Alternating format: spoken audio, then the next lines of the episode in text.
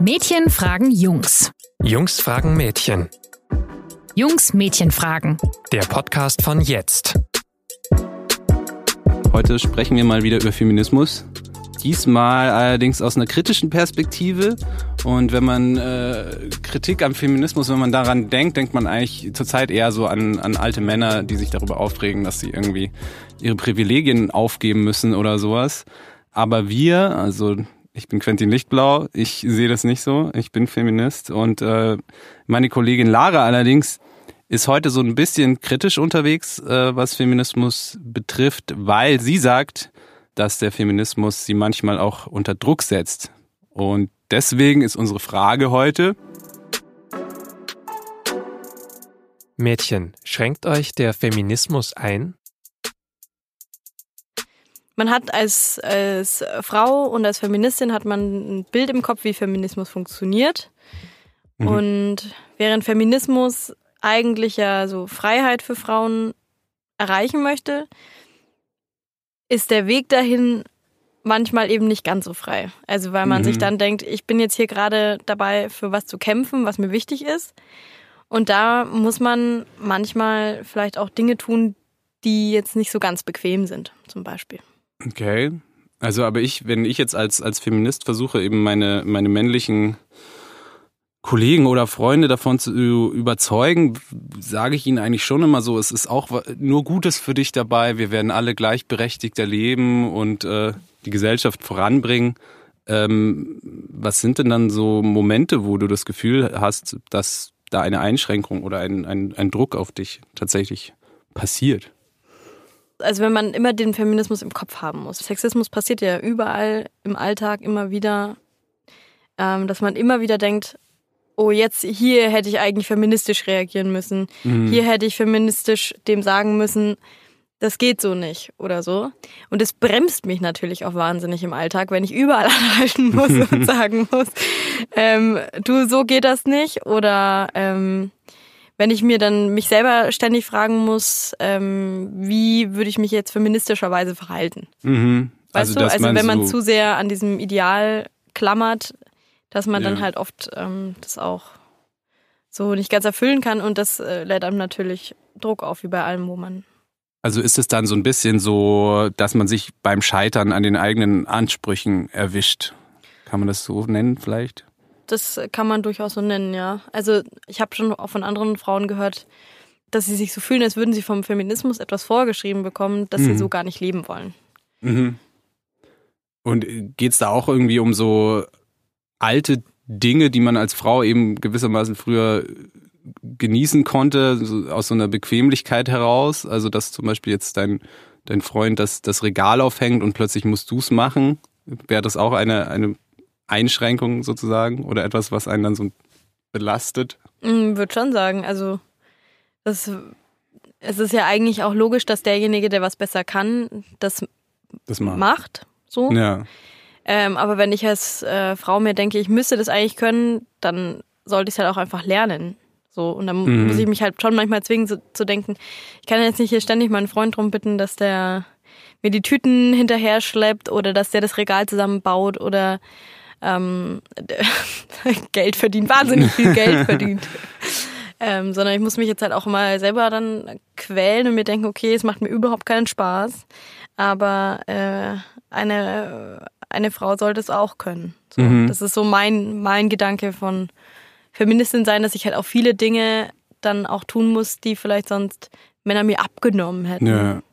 Also es ist so ein bisschen vielleicht so wie der, der altradierte Teufel auf der rechten Schulter und der feministische Engel auf der linken und der, der feministische Engel sagt immer, häng das Regal selbst auf und der Teufel sagt irgendwie, lass ihn machen.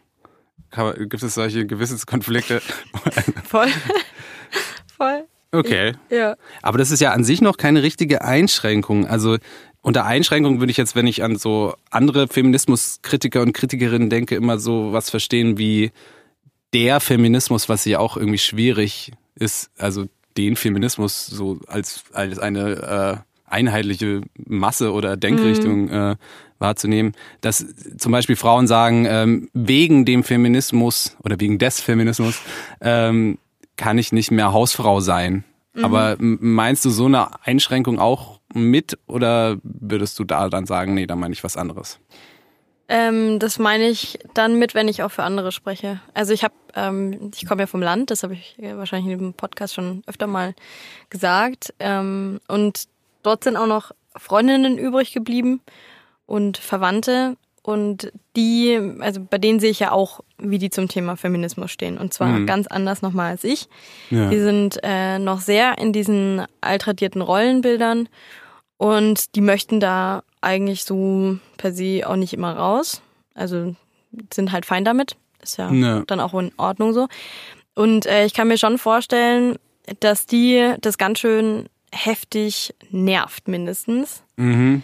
Und sie sich da irgendwie so in ihrem, dass sie sich so fühlen, als würde ihnen was vorgeschrieben werden. Das ist halt mhm. nicht so gut. Also wenn man auch ständig Freunde hat, die vielleicht in der Stadt wohnen oder auf dem Land wohnen, aber äh, feministischer denken, dass man sich dann ständig beobachtet fühlt und sich denkt, oh, was werden die jetzt wieder über mich sagen, darüber, dass ich halt den Haushalt mache, während mein Mann auf die Arbeit geht. Ja. Ähm, das sind halt nochmal ganz andere ähm, Tiefen des Problems wahrscheinlich. Ja. Aber wer ist dann in dem Fall sozusagen die richtende Instanz, jetzt mal in Anführungszeichen? Also sind es dann, bist es dann du, die Feministin aus der Stadt, die irgendwie böse guckt oder ist es die Gesellschaft, äh, von der die sich unter Druck gesetzt fühlen oder dass, dass sie überall in der Zeitung lesen, dass jetzt irgendwie Frauen alles Mögliche erreicht haben, ist ja jetzt per se noch kein Angriff auf ihr Lebensmodell. So. Mhm. Also ich frage mich so ein bisschen, woher diese, also was da der, der Bösewicht in der Sache ist. Also, oder nimmst du das dann tatsächlich so wahr, dass gerade du jetzt diejenige bist, die als richtende Instanz wahrgenommen wird? Ich glaube schon, dass ich oft auch als die richtende Instanz wahrgenommen werde, mhm. weil ich mhm. sie auch bin.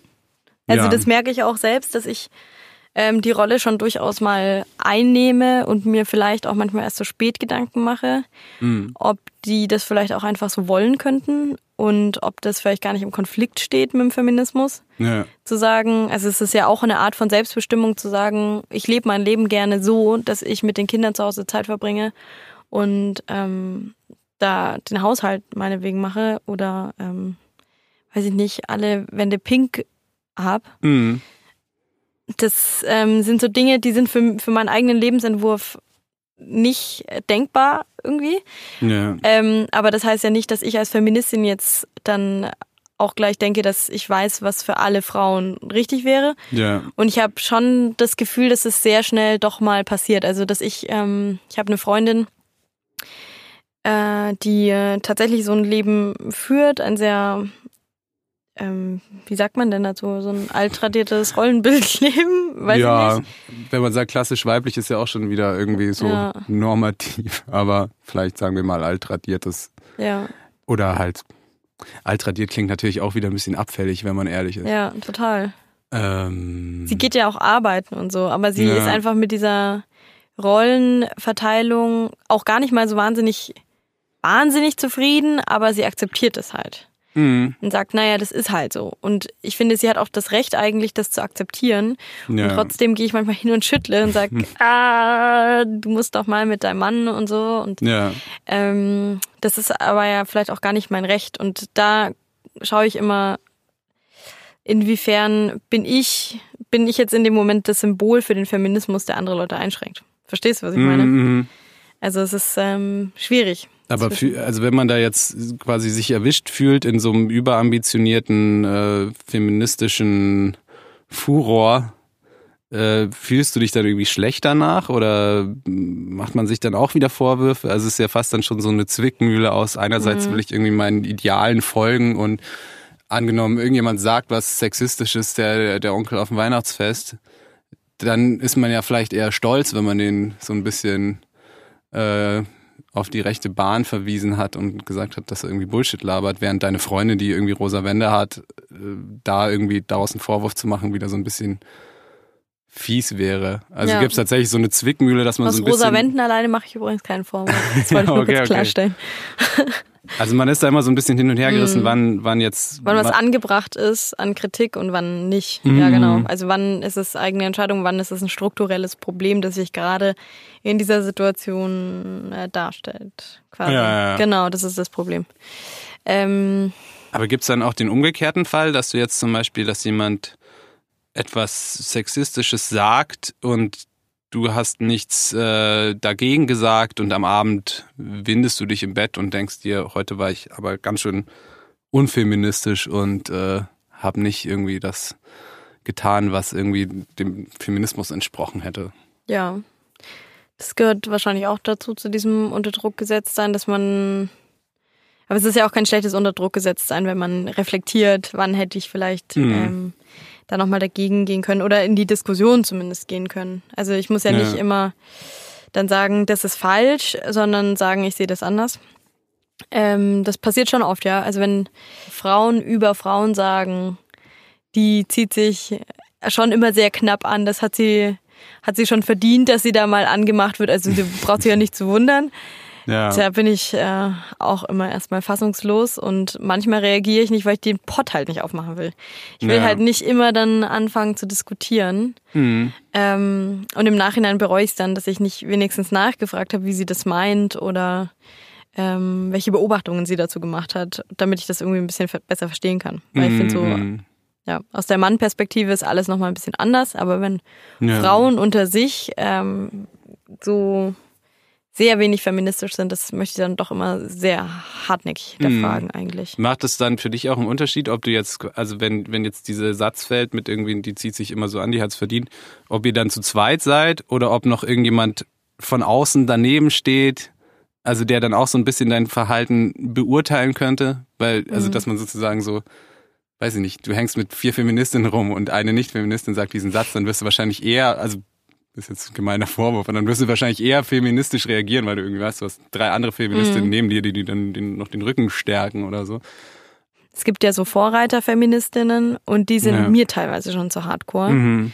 Ähm, und das schüchtert mich ein. Ja. Da bin ich dann so, okay, wenn das Feminismus ist, ähm, also wenn Männerhass zum Beispiel Feminismus ist, ja. dann ist das vielleicht nicht mein Feminismus oder wenn, dann muss ich mich ein bisschen davon distanzieren. Also dann kann ich mich vielleicht mhm. gar nicht mhm. als Feministin beschreiben, ja, ja. weil ich damit nicht so viel gemein habe.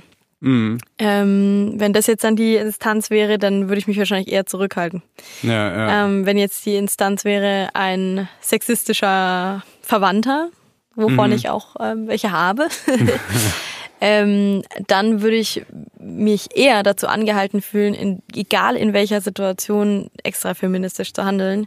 Ja. Um da halt ein bisschen zu so ein Zeichen zu setzen. Also es geht, glaube ich, gar nicht so auf die Anzahl von Menschen und je nachdem, wie die gelagert sind, sondern ja. gibt es Extreme, gegen die ich gerade was entgegensetzen muss, ja oder nein? Mhm. Und aber da gibt's ja. ja auch wieder so die Haltung, dass man sagt, also dass man das so ein bisschen sieht wie so eine Verhandlungen bei Gewerkschaften mit den Arbeitgebern. So, du gehst halt mit den Maximalforderungen rein und die sind radikal und, und, und übertrieben, um am Ende ein bisschen was zu erreichen. Oder dass mhm. zumindest in so einer Phase des gesellschaftlichen Wandels man auch mal so über die Stränge schlagen muss und, und wo gehobelt wird, fallen Späne mäßig mhm. halt irgendwie dann auch mal sagt, dass, dass Männer Abfall sind, damit man dann irgendwie zwei Wochen lang eine, eine Debatte darüber hat, ob sie es denn sind oder ja. nicht. Ja.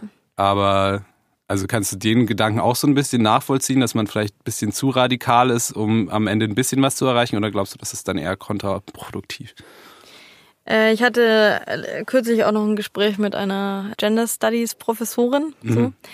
Ähm, und die war sehr der Meinung, dass man auch mal radikal sein muss. Und je radikaler sie das vertreten hat, dass man radikal sein muss, desto mehr war ich dann schon wieder der Meinung, nein. ähm, und ich habe auch generell mit Radikalismus wenig gute Erfahrungen gemacht, muss ich sagen. Also okay. wenn ich mich mal radikal geäußert habe, dann hatte ich jetzt nicht den Eindruck, dass das in irgendeiner Form was gebracht hätte. Ich bin eher von der Front relativ behutsam in einem Gespräch was äußern, ist besser, mhm. aber ich krieg's auch nicht immer hin. Ja, ja. Also könnte irgendwie so ein bisschen die Lösung in so einer eigenen Entspanntheit liegen, dass man jetzt sagt, ähm, ich bin Feminismus, aber kein Feminismus kann mir verbieten, dass ich, wenn irgendwie mein Freund schon 300 Regale aufgebaut hat, äh, dass der mir das Regal aufbaut. Dass man vielleicht eben auch sich selbst nicht so radikal immer beurteilt in allen Situationen mhm. oder wenn dein Großvater dir in den Mantel hilft äh, oder sowas. Also ich bin äh, grundsätzlich schon der Meinung, dass man, dass eine Entspanntheit in jeder Lebenslage hilft. Ja. Und ähm, dass diese Entspanntheit auch dann kommt, wenn man das mit dem Feminismus für sich selber definiert hat. Was muss ich sein? Vielleicht muss man sich auch einfach mal wirklich eine halbe Stunde Gedanken Ein paar machen. Situationen durchgehen. Ja, also nicht so nur diese Grundhaltung halt einfach haben, sondern mal sich überlegen, was bedeutet das jetzt für mich. Mhm. Äh, das sollte ich dringend tun, fällt mir gerade auf. Mhm. Ähm, und dann schauen, was, also lasse ich mich davon einschränken oder ist äh, das Feministischste ja, mich genauso zu verhalten, wie ich das möchte, wie es Mhm. mir gerade beliebt. Und eigentlich habe ich wahnsinnig viel Lust drauf, dass mein Freund die Regale aufbaut. Aber ich, ich äh, vielleicht wäre auch feministisch, ihn zu fragen, ob er da überhaupt Lust zu hat. Mhm. Mal schauen. Ja. Ja. Schwierige Frage. Aber vielleicht wäre das auch ein eigenes Podcast-Format. Lara reflektiert über ihren Alltag und ob das jetzt feministisch war oder Lieber nicht. Lieber nicht. Ich Aber glaube, das interessiert niemanden. Aber Vermutlich wäre es zu viel Seelenstriptease. Aber vielleicht ähm, hätten die Leser ja Lust, ähm, einmal, oder Hörer in diesem Fall, Ja, einmal zu äh, reflektieren. Wenn ihr, das, wenn ihr das tun möchtet, dann schreibt uns doch at info.jetzt.de, was dabei rausgekommen ist. Ähm, oder auch gerne über Instagram oder unsere Facebook-Seite. ja, und natürlich gerne auch, wenn ihr über diesen Podcast ähm, im Allgemeinen reflektieren wollt. Ähm, schreibt uns einfach und auch neue Jungsfragen, über die wir dann hier reflektieren können. Ich werde es Oder nicht mehr machen. Es ist leider mein letzter Podcast. Ähm, ähm, insofern verabschiede ich mich final. Lara werdet ihr nochmal hören. Ich wünsche einen schönen Tag oder Abend, je nachdem, wann ihr diesen Podcast hört. Und ich freue mich trotz Quentin-Verlust aufs nächste Mal. Macht's gut. Tschö.